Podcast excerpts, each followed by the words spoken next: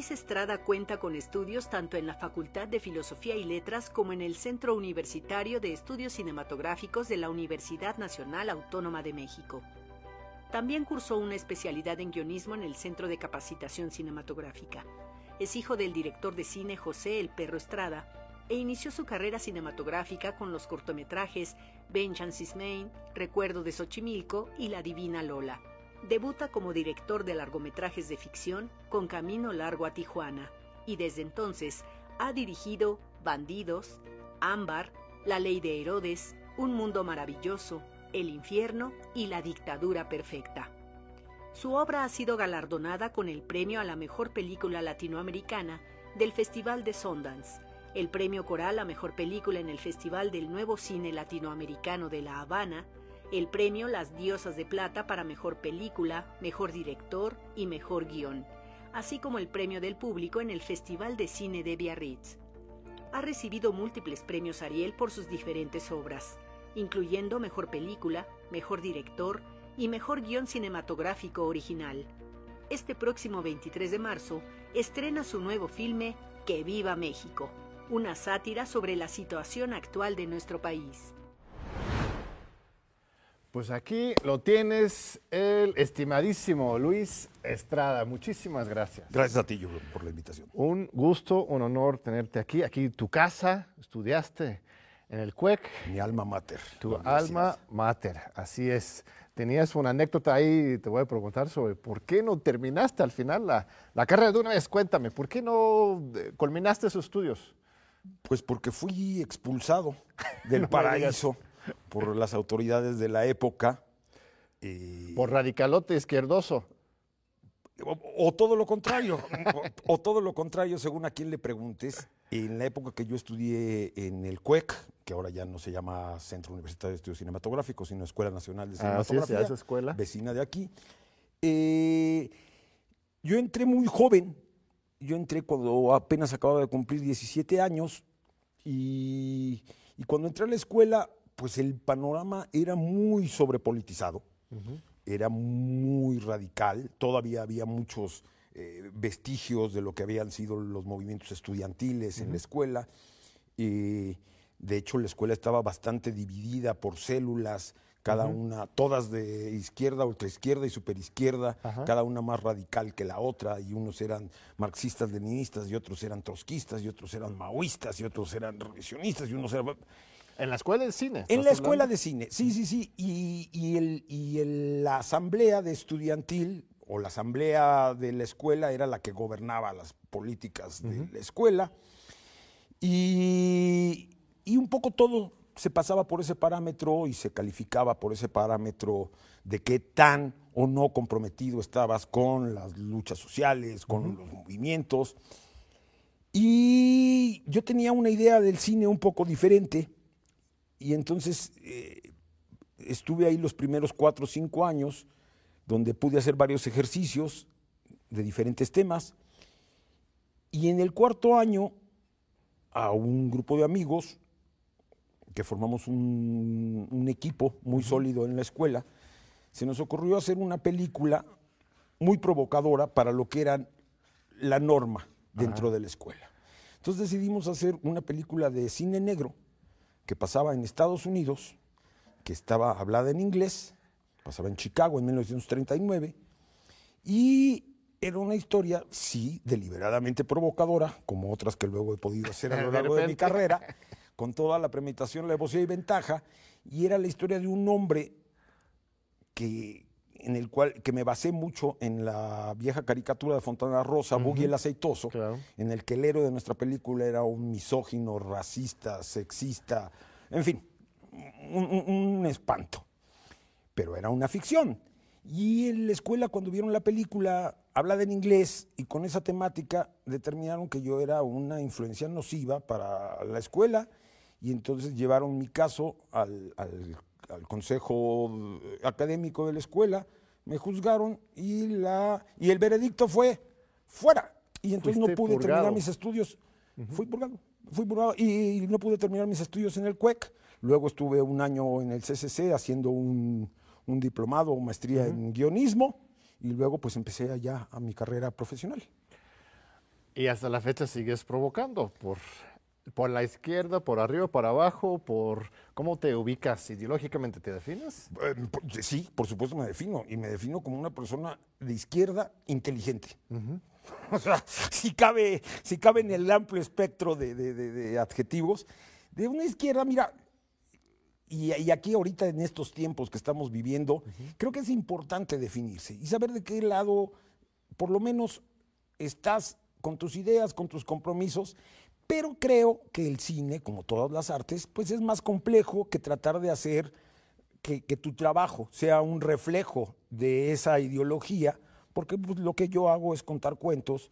Yo opté desde, desde mi carrera universitaria por declinarme por la sátira como mi género favorito, la sátira que, que- que es un invento de los griegos y que, y que tiene reglas muy precisas, pues habla acerca de que la sátira por naturaleza tiene que ser crítica, y crítica a los ricos y a los poderosos y a quienes detentan el poder en el momento en el que tú quieres reflejar. Y por ahí es por donde he decidido ir por mi carrera. Siempre he votado por la izquierda, siempre he tratado de apoyar a los movimientos más progresistas de este país, pero muy claramente divido lo que es mi trabajo profesional, eh, mis películas, de mis ideas políticas, porque, porque entonces si no te conviertes en un propagandista y eso creo que no hay nada más dañino para las artes y en particular para el cine que querer hacer propaganda con, con tu trabajo. Es cierto, no haces propaganda, pero tus películas tienen una intervención política contundente. Es impresionante lo que has logrado en cada sexenio. Recuerdo muy bien cuando iba a salir este, la ley de Herodes que lo aplazaron, ¿no? No quisieron que, que saliera durante la campaña, incluso un poco antes, fue en 99. Mira, ¿no? la ley de Herodes, la ley de Herodes creo que es un ejemplo de lo más vergonzoso que era este país y que espero ojalá sean tiempos que se hayan ido para siempre. Pero la ley de Herodes fue una paradoja tanto a la hora de hacerla como a la hora de exhibirse y lo que generó en su momento. Porque to- primero creo que es importante decir que todas las películas son políticas. Aún las más banales, aún las más frívolas, aún las más tontas, hay algo atrás de ellas que hace ver. El cine, no, hay, no hay un cine más político que el cine americano de entretenimiento. Ese entretenimiento Hollywood, va sí. cargado. Hollywood está cargado ¿sí? de política y de Walt Disney ideología. era un fascista, abiertamente. Hay de todo. Sí. Hay, hay unas más, unas menos, pero creo que simple y sencillamente exportar y poner como modelo una forma de vida en la que se convierte aspiracional para el resto del mundo es una manera de hacer política. Y por eso para los gringos es tan relevante y tan importante la presencia y la dominancia que tienen del cine, ¿sí? Y de muchos otros, eh, en fin, formas de comunicación y entretenimiento, la música, eh, en fin, la literatura, la comunicación, el internet, o sea, el 90% de internet, pues, se cocina en sus, en sus laboratorios. Entonces creo que todo es político, pero también hay cine político deliberadamente. Y efectivamente las, mis últimas cinco películas tienen la etiqueta, o al menos así la considero yo, de ser sátiras políticas, que lo pre- que pretenden es reflejar un momento específico y un lugar específico. El momento es el que me tocó vivir y el lugar específico es mi país. Y con la ley de Herodes, yo había empezado mi carrera con, con películas que a pesar de ser satíricas, no eran sátiras políticas. Tenía una fascinación por cierto tipo de cine de género, muy influenciado por mi, por mi cinefilia, por el cine norteamericano, por el cine de géneros, por el western, el cine negro, el thriller, las aventuras. Entonces mis primeras tres películas se decantaron por ahí. Pero en México, para quien le tocó vivirlo, hubo un parteaguas, que fue lo que ocurrió hacia finales del sexenio de Salinas y el principio de Cedillo. El famoso error de diciembre, el famoso efecto tequila, que creo que fue un antes y un después de este país. Y el zapatismo, la Bueno, y, contracara. eh, todo sí. lo que acarreó, en fin, todo lo que acarreó, pero también acarreó, creo, historias, microhistorias personales muy dolorosas, muchas que todos conocimos, gente que perdió sus Claro. ahorros, su patrimonio, sus casas, sus coches, sus trabajos. Bueno, fue, fue una hecatombe. Y cambió el país para siempre. Y creo que ahí no se habla mucho de ello, pero también creo que generó los cimientos, no solo del zapatismo, sino también de una descomposición social que hasta ahora se, refleja en el fenómeno del narcotráfico y el crimen organizado.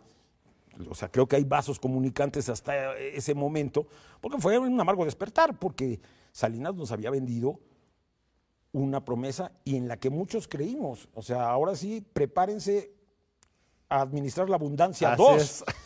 Y, y, había síntomas de ellos. O sea, por ejemplo, en medio de la perversidad eh, y la inteligencia enorme que tenía Salinas, bueno, fue un presidente que apoyó mucho el cine, las artes, la cultura, cosa que no está ocurriendo ahora desafortunadamente, pero el despertar de, de ese sueño nos llevó a una pesadilla.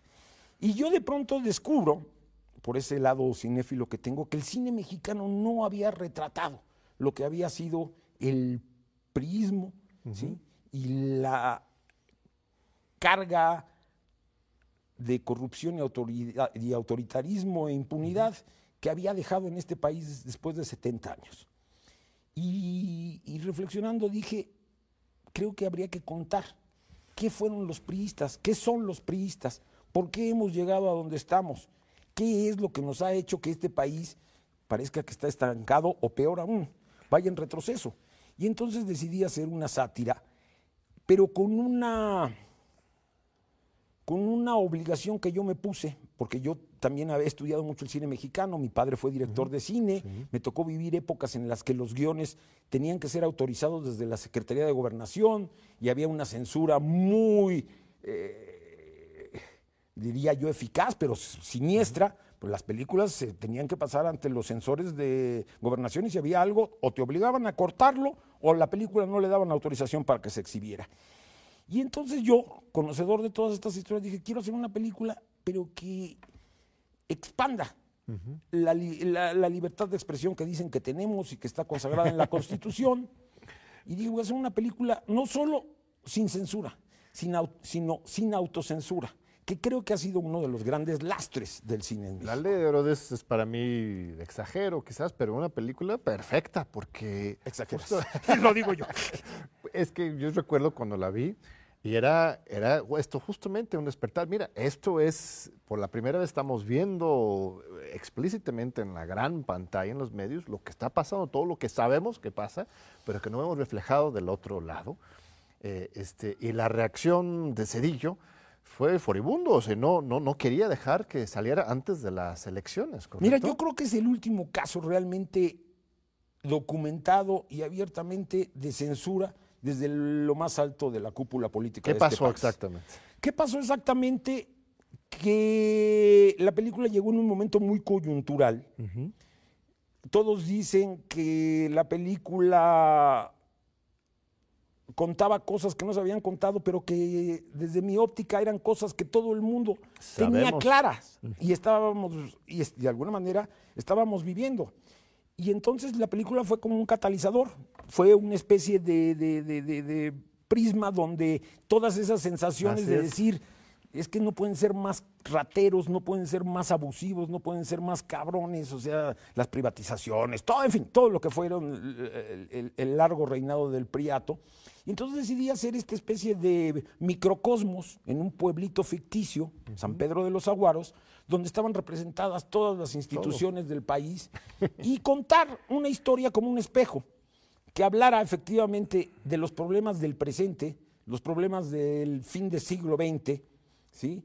pero ubicados a, los, a, inicios del priismo durante el sexenio de Miguel película, yo le he puesto estudiantes de teoría del Estado aquí en la UNAM, de Derechos y Políticas, en los Estados Unidos, alguna clase que he dado también. O sea, es eh, perfecta película para iniciar una clase sobre la cultura política, el sistema político mexicano, que ahorita llegaremos ahí, hasta qué punto, 25 años después, 24 años después, este, la hemos superado. Pero, a ver, nada más para entender bien, bien, para que la gente sepa que, o sea, Cedillo directamente lo bajó de los cines. Mira, por supuesto, decir que Cedillo este, pues es un poco aventurado, porque yo nunca lo oí ni lo vi, pero quienes conocemos, como lo acabas tú bien, lo acabas de decir muy bien, el sistema político mexicano, sabemos que ese tipo de decisiones, por lo que implican, ¿sí? no pueden venir de otro lugar más que del gran hombre, del gran elector, del Tlatuani, del y la aventura, que fue muy larga y, y entonces nos llevaríamos todo el problema a contarlo, es que ellos empezaron a pensar que había el riesgo de perder la elección y que, cosa que es imposible que el cine lo consiga, pero que la película podía tener una influencia en las elecciones. Y entonces frente a eso decidieron actuar de la manera más torpe posible, que es censurando la película. La censuraron de muchas formas, ¿sí? O sea, la, la quitaron de un festival, luego la tuvieron que poner a la fuerza, luego la estrenaron con copias piratas que nunca pasaron, usaron a todas las instituciones culturales del país que creo que se quedaron con una mancha imborrable, y la historia los juzgará si no, pero, pero entonces sí fue un acto de censura desde lo más alto del poder, porque yo sabía que había funciones donde se reunían el gabinete a verla y hacer un análisis de cuál podía ser el impacto político, y sí llegaron a la conclusión de que esa película era un riesgo que se exhibiera en épocas electorales. ¿Y cómo lo superaste? Porque al final de cuentas sí se exhibió antes de la elección, ¿no? Sí, sí, sí, se exhibió exactamente en febrero del 2000, las elecciones fueron en julio, Así es. pero ¿sabes qué pasó? Que no midieron las consecuencias de, lo, de la torpeza que estaban cometiendo. Y creyeron que se iba a quedar como un tema local.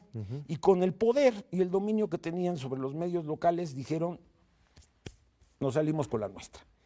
Lo que pasa es que fueron tan torpes que se convirtió en un escándalo internacional. Y cuando la noticia de todo lo que estaba pasando con la película llegó a todos los periódicos del mundo, a todos, en fin, o sea, sí fue un evento que ya, pa- o sea, como tú dices, de hace 23 años, y ya habrá muchos que ni sepan bien a bien de qué estamos hablando, pero quienes lo vivieron fue muy obvio todo lo que pasó, pero cuando estalló el, esta- el escándalo internacional fue cuando dijeron, esto se tiene que resolver porque esto se está volviendo una bola de nieve que crece y crece, y entonces ya claro, había señalamientos desde el Washington Post al New York Times diciendo, lo que la película retrata, que es un sistema autoritario, lo está viviendo la película. Y eso es un ejemplo y una muestra.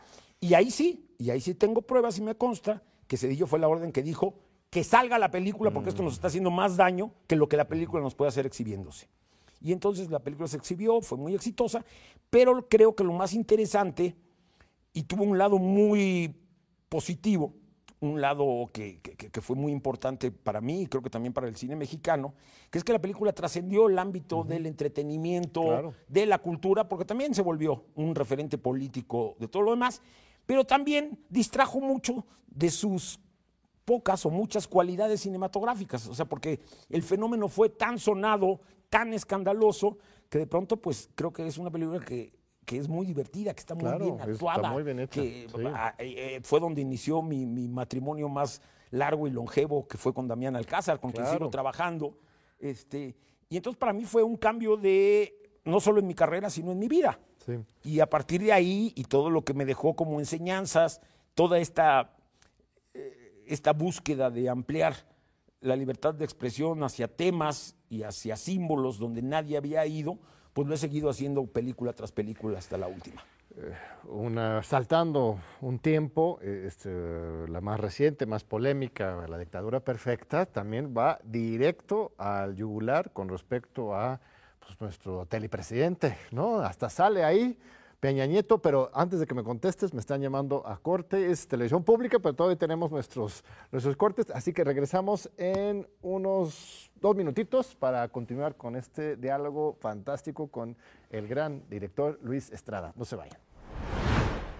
Aquí seguimos con Luis Estrada, gracias a nuestro amado público, gracias Luis por seguir con nosotros. Eh, Estamos entrando en La dictadura perfecta, otra película maravillosa que pinta de cuerpo entero, otra vez el PRI, pero ahora ya el PRI muy moderno, muy televisivo. El nuevo PRI se El llamaban nuevo ellos PRI. a sí mismos. Así es, este, ellos fueron más tolerantes, más abiertos con tu proyecto o también quisieron censurarlo. Mira,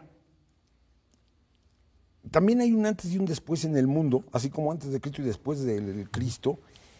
Yo creo que la, eh, el invento de el Internet, la globalización, las redes sociales, yo creo que sí han cambiado la manera en la que pueden actuar contra un... Todavía en la ley de Herodes, el mundo se comunicaba por periódicos, por noticieros. No tenías la opción de subirla a YouTube. No existían, no existían. Y mira, no estamos hablando de hace tanto tiempo. Sí, estoy viejo, pero no tanto. Pero es increíble el cambio del mundo. Eh, lo que pasó con la dictadura perfecta, y, tiene muchos ecos y resonancias con lo que pasó con la ley de Herodes, es que justamente de lo que yo estaba haciendo una crítica, una sátira sobre este nuevo PRI, con un telepresidente, el poder de los medios de comunicación para manipular a la opinión pública con el enorme poder que tiene y sigue teniendo la televisión, porque pareciera que la televisión ya se extinguió, pero se nos olvida que vivimos en un país donde hay muchísimos pobres que solo se entretienen y cuya fuente de información es la televisión, y la televisión abierta que sigue teniendo un enorme poder y penetración. Y entonces yo hice esta película y paradójicamente la hice con el apoyo de Televisa, que iban a ser los... No digas. Televisa, Televisa iban a ser los distribuidores de la película. ¿No te pidieron leer el guion antes o? Lo leyeron, por supuesto que lo leyeron, porque, porque además te digo algo que me ha ido pasando y que ahorita vamos a tocar el tema. Cada vez le ponen unas lupas más grandes y más cuidadosas a los guiones que yo hago para, para tratar de por lo menos tomar precauciones. Claro. En este gobierno de la 4T tomaron tantas precauciones que presenté cinco veces el proyecto de Que Viva México y las cinco veces me lo rechazaron, con los argumentos más ridículos que uno puede imaginar, porque en realidad apostaban a que yo no iba a poder hacer Que Viva México en este sexenio. Pero estamos hablando de la dictadura perfecta. Y la dictadura perfecta provocó la ira y el enojo de, y lo sé de muy buena fuente, no solo de Peña Nieto, sino también de mis socios de Televisa, y, lo que pasa es que ahí sí no les quedó de otra, por este nuevo mundo en el que estamos viviendo, que dejar que la película se estrenara. Yo le tuve que pagar a Televisa lo que había invertido en la película. ¿Así te retiraron el apoyo? No, bueno, ah, eh, o sea, de eso no los puedo criticar. O sea, ellos dijeron, nosotros no queremos ya aparecer en esa película, no nos gusta, no nos interesa, nos vemos muy feos, nos vemos muy malos y ya no queremos ser socios, pero si tú quieres recuperar tu parte, pues nos tienes que pagar lo que nosotros invertimos. Claro. Cosa que ocurrió y ha sido hasta ahora, y espero que ojalá que Viva México lo supere, mi película más exitosa de público. La vieron cuatro millones y medio de espectadores en México. Y en Netflix, donde lo puede, puede verla la gente, junto con La Ley de Herodes, eh, El Infierno y La Dictadura Perfecta, este, pues ahí están para el alcance de quien pueda tener Netflix y las quiera ver. El infierno, otra película maravillosa. Es que sí condensas la visión, la crítica social eh, subyacente eh, este, y al explayarlo en la pantalla grande lo potencializas y le, le das un empuje histórico, pues son películas históricas. Eh, el pues infierno... este, también sufriste ese tipo de presiones, este, infierno, y quizás del otro lado del mismo narco. El infierno, primero te voy a decir una cosa. El infierno fue una película desafortunadamente premonitoria, porque efectivamente ya el fenómeno del narco, el dominio de ciertas regiones del país del crimen organizado, la violencia loca que se ha ido aumentando como espiral, todavía no es lo que está haciendo en este momento y lo que ha venido siendo en los últimos años. A mí hubo una noticia que me... Es 2010, ¿sí?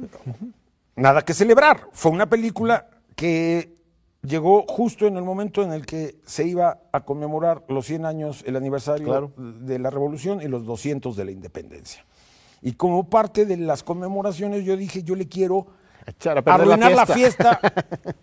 al señor Calderón, por el cual me parece que su legado de horror lo seguimos padeciendo todavía.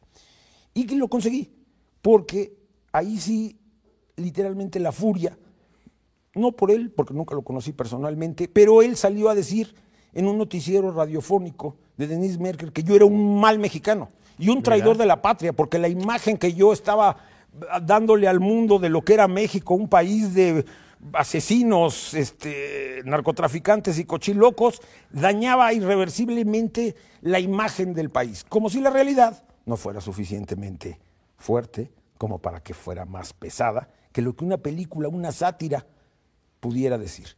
Y entonces eso, y luego tuve una muy mala experiencia con la que en ese momento era secretaria de Cultura, que me dijo, que me habló de la furia de Calderón y me advirtió que no iba yo a volver a filmar nunca si ellos tenían la posibilidad de impedirlo, porque Lo que yo había hecho con el señor Calderón era arruinarle su gran celebración, de la cual todavía nos queda una suavicrema en Paseo de la Reforma. Sí, qué cosas. No, es, pero es poco común que una película, o muchas películas ya, tengan este impacto coyuntural. Hasta hiciste diputado a, a tu actor principal, este Yo Sergio. no, yo Bueno. no, lo hizo la 4T y lo hizo Morena. Bueno, el Peña yo, Nieto no, yo, lo hice, ¿no? yo lo Sí. hice presidente en la ficción y en la Ajá. película. Y además lo hice presidente porque era idéntico Sí. a Enrique Peña Nieto y lo hizo muy bien, lo hizo extraordinariamente bien, pero el resto de la historia, que cada quien asuma sus culpas.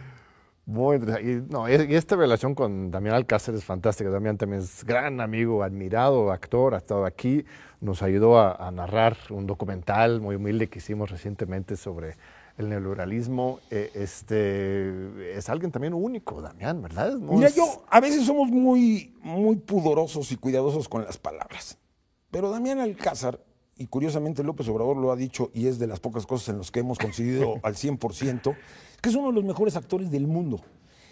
Yo, literalmente, tenemos no solo una amistad, sino una complicidad y una confianza ciega el uno en el otro. Y creo que en el cine ha sido muy común que los directores encuentren un actor fetiche, un alter ego, desde el cine americano al cine japonés, Kurosawa y, y Toshiro Mifune, John Ford y John Wayne, eh, Hitchcock y James Stewart y Cary Grant. O sea, sí ha habido en el cine mexicano, por supuesto, Emilio El Indio Fernández y Pedro Armendáriz, eh, Ismael Rodríguez y Pedro Infante. O sea, y eso, eso es lo que Damián y yo hemos hecho. Hemos hecho realmente un un- una amistad y un pacto de complicidad. Y en este momento no puedo estar yo más agradecido con él porque tuvo la confianza de hacer una película que es muy crítica, en un movimiento en el que él cree Claro. ciegamente y es vocero. Y fuimos los dos lo suficientemente inteligentes y creo que cuando la gente vea que viva México se va a sorprender mucho de que los dos fuimos tan inteligentes como para cada quien respetar nuestras posiciones políticas, nuestros puntos de vista y decidir que hacer er- la película era más importante que cada uno se fuera a su trinchera y, y nos agarráramos de la greña. Y el trabajo de Damián Alcázar, con el cual efectivamente no he hecho cinco películas, que son las que todo el mundo recuerda. Esta es la séptima vez que trabajamos juntos, desde Bandidos en 1990 hasta eh, Que Viva México en el 2013, hemos hecho siete películas juntos. Y me atrevo a decir que en Que Viva México es su mejor película. Él interpreta a tres personajes, muy a la manera de, de- de- de- como en los tres huastecos lo hizo Pedro Infante, interpreta a un político muy corrupto, que lo domina muy bien, que además también es parientes de los Vargas, de la ley de Herodes Ah, y, de la dictadura perfecta, interpreta a un cura un poco pederasta, muy divertido, y interpreta al patriarca de una gigantesca familia que es un microcosmos de este país en estos tiempos. Pero me atrevo a decir que es probablemente su mejor película.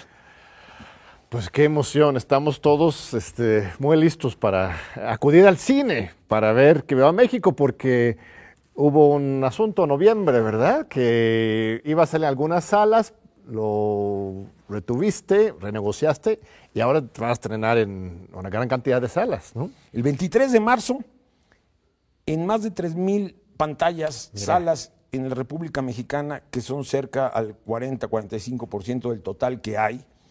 Eh, la historia la he contado varias veces, pero la película la pude producir después de que, se me, de que no la pude, que nunca pude contar con el apoyo del Estado, que durante la pandemia se me cayó cuando estaba a punto de iniciar que la pandemia hizo que se encarecieran los costos de producir una película de manera desproporcionada, pero afortunadamente Netflix, que tenía muchos años queriendo trabajar conmigo, pudimos llegar a un acuerdo, él financió la película, la hicimos juntos, nos fue muy bien, pero yo es una película que siempre pensé para la pantalla grande, que siempre quise que se proyectara en cines, es un cliché, es un lugar común, pero lo malo de los clichés y los lugares comunes es que a veces son ciertos. Y en este caso sí, el cine se sigue viendo mejor en el cine. Claro. Y esta es una película muy ambiciosa, es una épica, es, es probablemente la, la- la película más cara que se ha hecho en muchos años en México. Es una película coral con un reparto insólito que se haya podido reunir para hacer una película mexicana. Porque no solo está Damián, que ya es un lugar,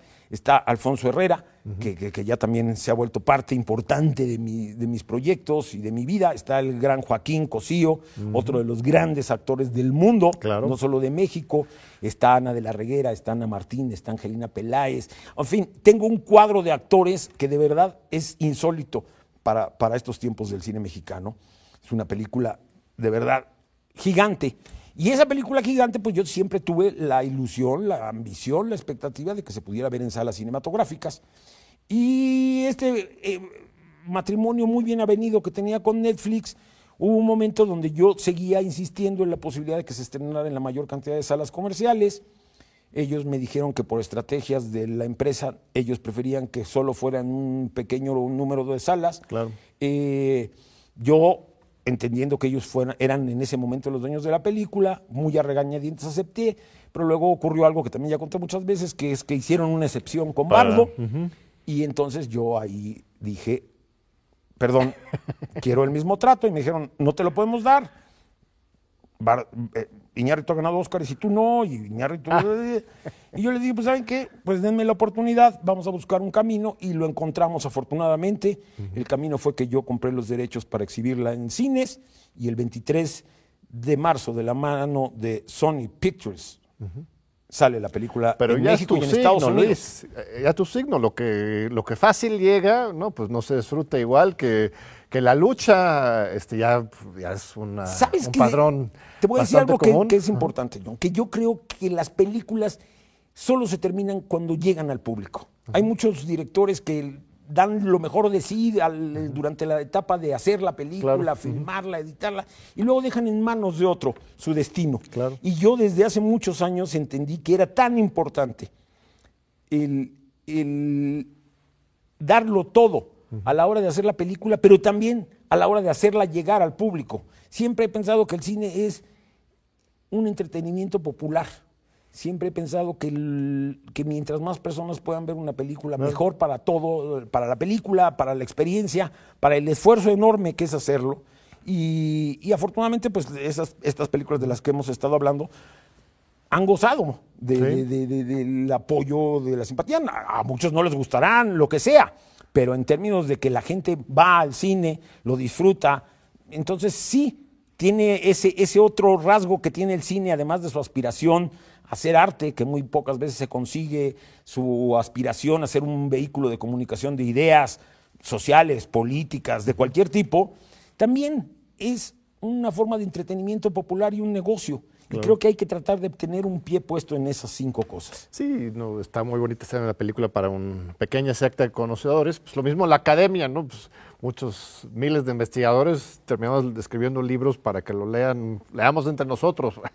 Algunas veces los alumnos, pero si no tomas este paso de divulgación, de contacto real con la gente, este tanto esfuerzo, pues no, no tiene el mismo sentido.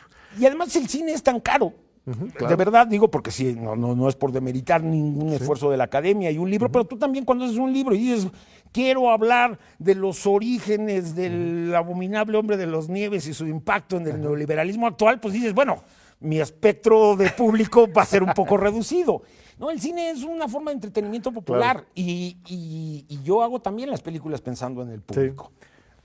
Iba a llamarse Primero los pobres, o era el primer título que tenías, ¿verdad? Fue, mira, eh, me ha pasado con todas las películas que a la hora de escribir el guion les pongo un título provisional. En el caso de La Ley de Herodes se llamó La Ley y la Pistola. En el caso de Un Mundo Maravilloso se llamó Un Hombre Ejemplar. En el caso del Infierno se llamaba 40 grados o más. En el caso de La Dictadura Perfecta se llamaba La Verdad Sospechosa. Y en el caso de Que Viva México se llamaba Primero los Pobres. Porque también fue una película premonitoria. Porque yo empecé a escribir el guion antes de que Andrés Manuel tomara, Mira. tomara eh, ganara la elección, creo que estaba un poco cantado que la iba a ganar. Y entonces ahí fue cuando yo empecé a escribir el guion. Y este, pues, de alguna manera era su lema de campaña y lo sigue siendo hasta el día de hoy. Pero luego viendo las películas, que es cuando realmente uno se da cuenta de cómo se deben de llamar, decidí en una especie de homenaje y robo y plagio al maestro Sergei Eisenstein usar su película, maravillosa película inconclusa, Que Viva México. Y cuando vean la película van a entender muy bien por qué. Yo creo que también es homenaje a tu padre, ¿no? Mexicano, tú puedes, ¿hay este, algún. Todo lo que yo he hecho, de alguna manera, es un homenaje a mi padre, porque él me abrió los ojos. Como papá tuvimos muchos problemas, pero como compañeros de trabajo y cineastas hicimos una gran relación y lo poco o mucho que sé de cine, en gran parte se lo debo a él. Y sí, Mexicano, tú puedes, fue su última película. Este, él murió antes de empezar una nueva, dos días antes de empezar Las batallas en el desierto, una adaptación de la novela de José Emilio Pacheco. Este, y sí, Mexicano, tú puedes, creo que es una película que, que también tuvo una gran influencia en mi manera de ver el, cine. Y hablar de este cine desde una óptica popular, porque mi papá también, y, y, eso un poco también se lo debo a él, siempre pensaba en las películas que fueran accesibles, o sea, que pudieran tener una serie de niveles de lectura que también creo que es lo que a mí más me ha interesado de, abordar el cine. O sea, que la pueda ver una persona que no tenga tantas herramientas ni tanto conocimiento para hablar, como tú, del sistema político mexicano y de sus vicios. no, que pueda ver una comedia negra y que pase un rato muy agradable y que diga, sí, así son de cabrones y de ojetes estos del PRI o del PAN o de Morena o de quien le toque. Los ricos, los... Eh, pero, pero que sí tengan esos niveles de lectura y si hay alguien con más herramientas, más preparado para hacer un análisis más profundo sobre lo que las películas también hablan, adelante. Pero creo que sí tienen que ser divertidas y que se puedan ser entendidas por todo el mundo. Muy bien, vamos a un segundo corte, te regresamos con Luis Estrada, un gran director, director de nueva película que se llama Que Viva México, que muy próximamente se va a estrenar en los cines. No se vayan, aquí le esperamos para la última parte de esta gran entrevista. Aquí seguimos con Luis Estrada, muchas gracias Luis. Gracias. Este, que viva México. Lo único que hemos visto hasta ahora es, son unos cortes, un tráiler eh, muy interesante. Eh, en términos del mensaje político, hay una escena ahí del escritorio, no sé si es un gobernador, un presidente municipal, ah, pero da, pues no se acuerda de ley Herodes, ¿no? Y eh, le, pregunta, interpelan, oye, pero no estabas en otro partido, que no, no, ya ves, este señala atrás al presidente actual observador, no, ya estoy con los otros. Este, esa es la nuez de la, la crítica política, de que el PRI se está eh, este, transmutando en el nuevo régimen o cuál es la nuez del mensaje político? Una buena y una mala. Para averiguarlo van a tener que ver la película. Esa es la buena. La mala es que efectivamente yo quise hacer un, y, temáticamente creo que es mi película más ambiciosa, quise hacer un estudio muy profundo acerca de la idiosincrasia del mexicano. Claro. La idiosincrasia del mexicano, tratar de una vez más, tratar de encontrar por qué somos como somos, qué nos hace particulares y diferentes, pero igual que las otras, está ubicada en un tiempo, que es este, y en un espacio que es este país, que es el mío, y sobre el que me gusta hablar. Yo podría haberme ido de este país, hacer una carrera en otro lugar, como lo hicieron muchos de mis colegas, no sé cómo me hubiera ido, pero deliberadamente decidí quedarme en este país y hablarle sobre todo a los mexicanos. Y esta es una crítica muy demolidora a la mexicanidad, a nuestra idiosincrasia, pero sí contextualizada en un momento histórico muy particular, que es el que estamos viviendo. Los tiempos de la autollamada, cuarta transformación, la 4T, y un poco, voy a parecer disco rayado, pero también creo que premonitoriamente es una película que habla acerca de la polarización y de la intolerancia. Puesto todo, sí, en un tono satírico, con mucho humor negro, creo que es ante todo una película muy divertida y entretenida, pero también es una película muy crítica, igual que las otras, igual que pasé por la guadaña al PRI, al PAN, al nuevo PRI, a los poderes fácticos, al neoliberalismo. Eh, en esta también paso por la guadaña y efectivamente el presidente López Obrador es un personaje. No solo aparece su retrato, sino que hay una escena en la que participa el presidente López Obrador, que también está en el póster. Este, porque hablo de este momento y un poco es mi visión, un poco negra, de hacia dónde nos lleva si seguimos por esta vía de el todos contra todos, el que no está conmigo está contra mí, blanco y negro, tu trinchera, la mía, y chinga tu madre, y si no, pues que me ves, pendejo. O sea, esta cosa que, en la que estamos viviendo, que aún en los senos de las familias, las familias están partiendo porque no nos hemos dado el tiempo de reflexionar, de eh, ver lo que está pasando con inteligencia, porque desde el poder político, desde el, el poder presidencial se nos está incentivando todos los días a definirnos, a tomar partido. A estos son unos rateros, cabrones, abusivos y la clase media es una mierda. Y, y entonces yo creo que se puede tener consecuencias muy graves, sobre todo si seguimos estirando la liga.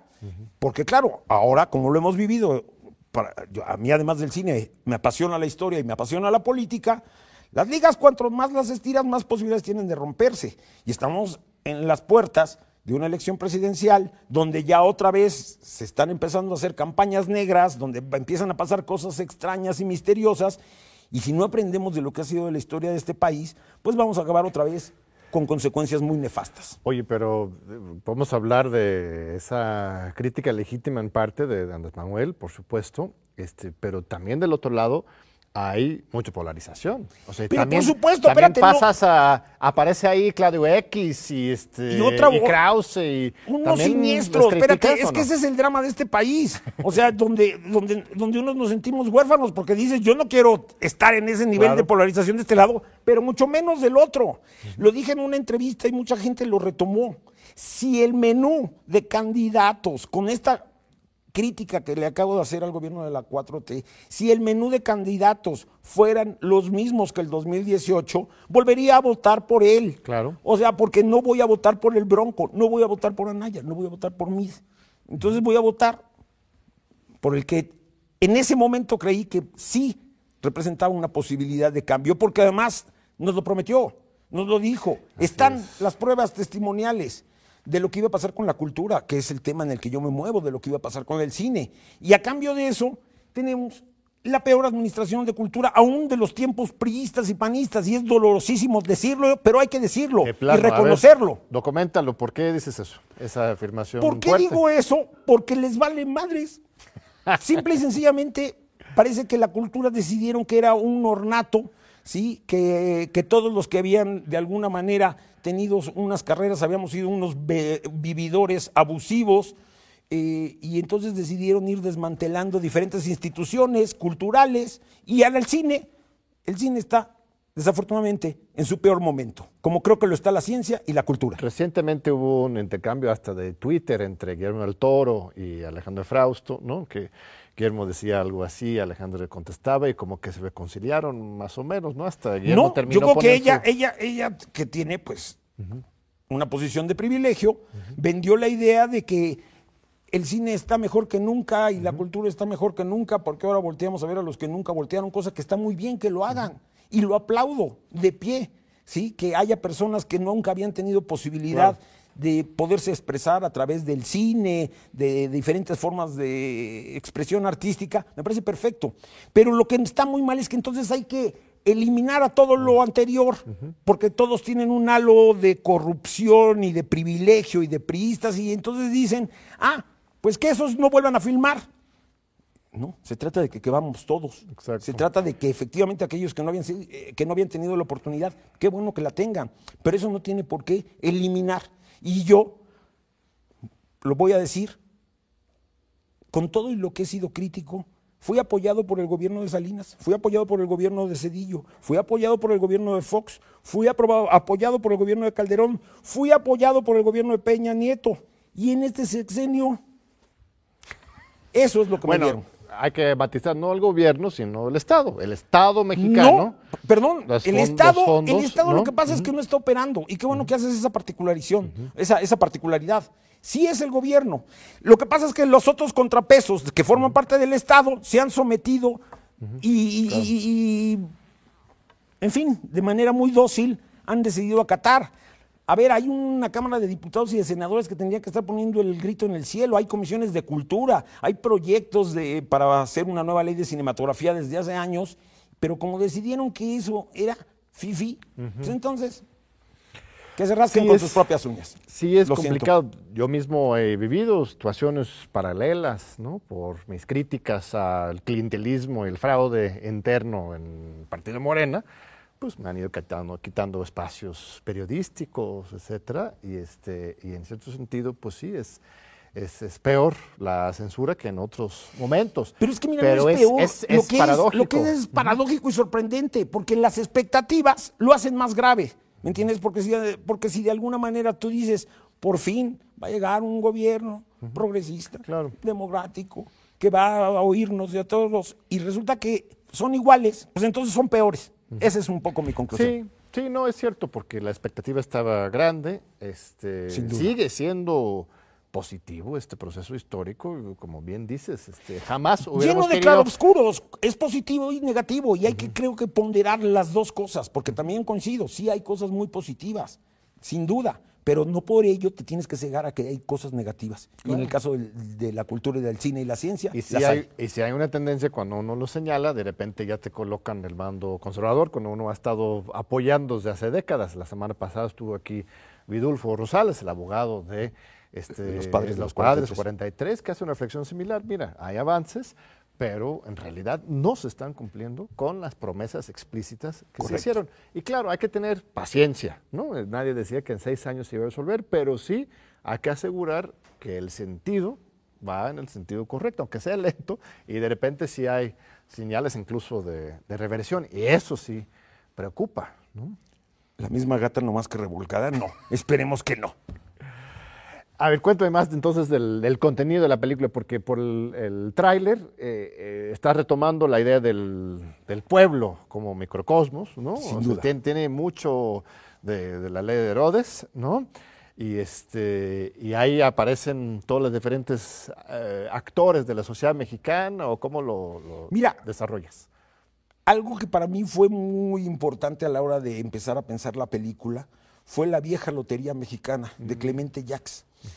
Porque además de todas estas preocupaciones de las que ahora hablamos, del tiempo que vivimos, de la idiosincrasia mexicana y todo, hay otro fenómeno que es esta doble moral que está generando eh, la cultura de, de la corrección política. Entonces es una película muy deliberadamente incorrecta. Es una película muy provocadora porque a las cosas se le llaman por su nombre y literalmente haciendo uso de los estereotipos y de los arquetipos está representada toda la sociedad mexicana.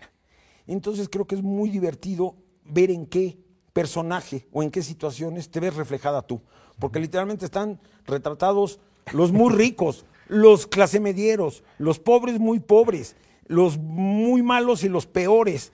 Y entonces es creo que esta especie de, de gran mural, un poco este ejercicio que, que- que- que hizo Diego Rivera Claro. con el paseo dominical en la Alameda, donde él dijo, estos somos los mexicanos y en el mismo cuadro puso a la Catrina y a Frida, pero también puso a Justo Sierra y eh, al nigromante, todos estamos ahí. Y esta película, a lo mejor lo conseguí o no, el público lo juzgará, trata de ser eso, un retrato y un espejo de un país en un tiempo y en un momento histórico que es este. Y hay un mensaje de esperanza. No, No, no, ninguna de mis películas tiene mensaje de esperanzas, pero también ya la gente sacará sus propias conclusiones. ¿Sabes qué pasa que he descubierto, John? Que cada espectador ve una película diferente. Claro. He tenido, y es parte importante de mi trabajo, acercarme a hablar con quienes ven las películas. Y lo hago siempre. Voy a las universidades y las presento y debato con los estudiantes y a veces voy a los cines cuando se está pasando y todo.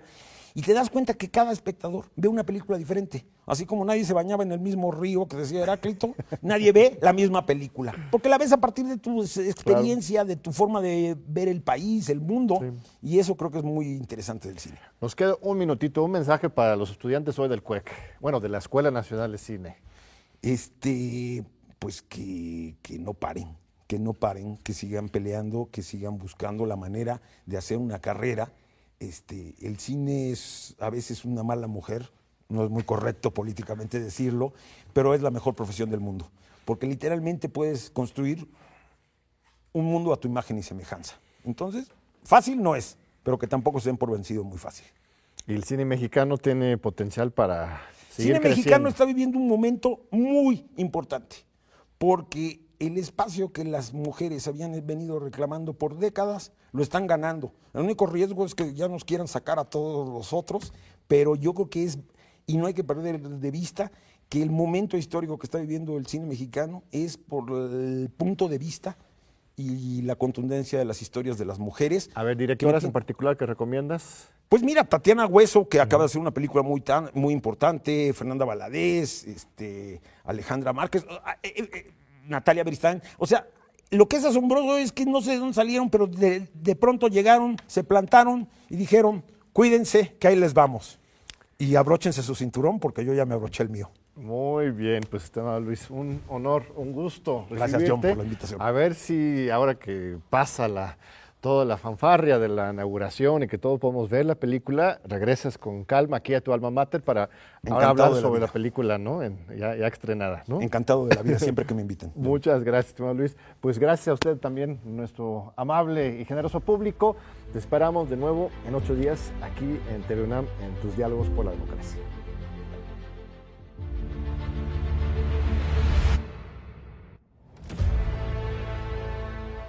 うん。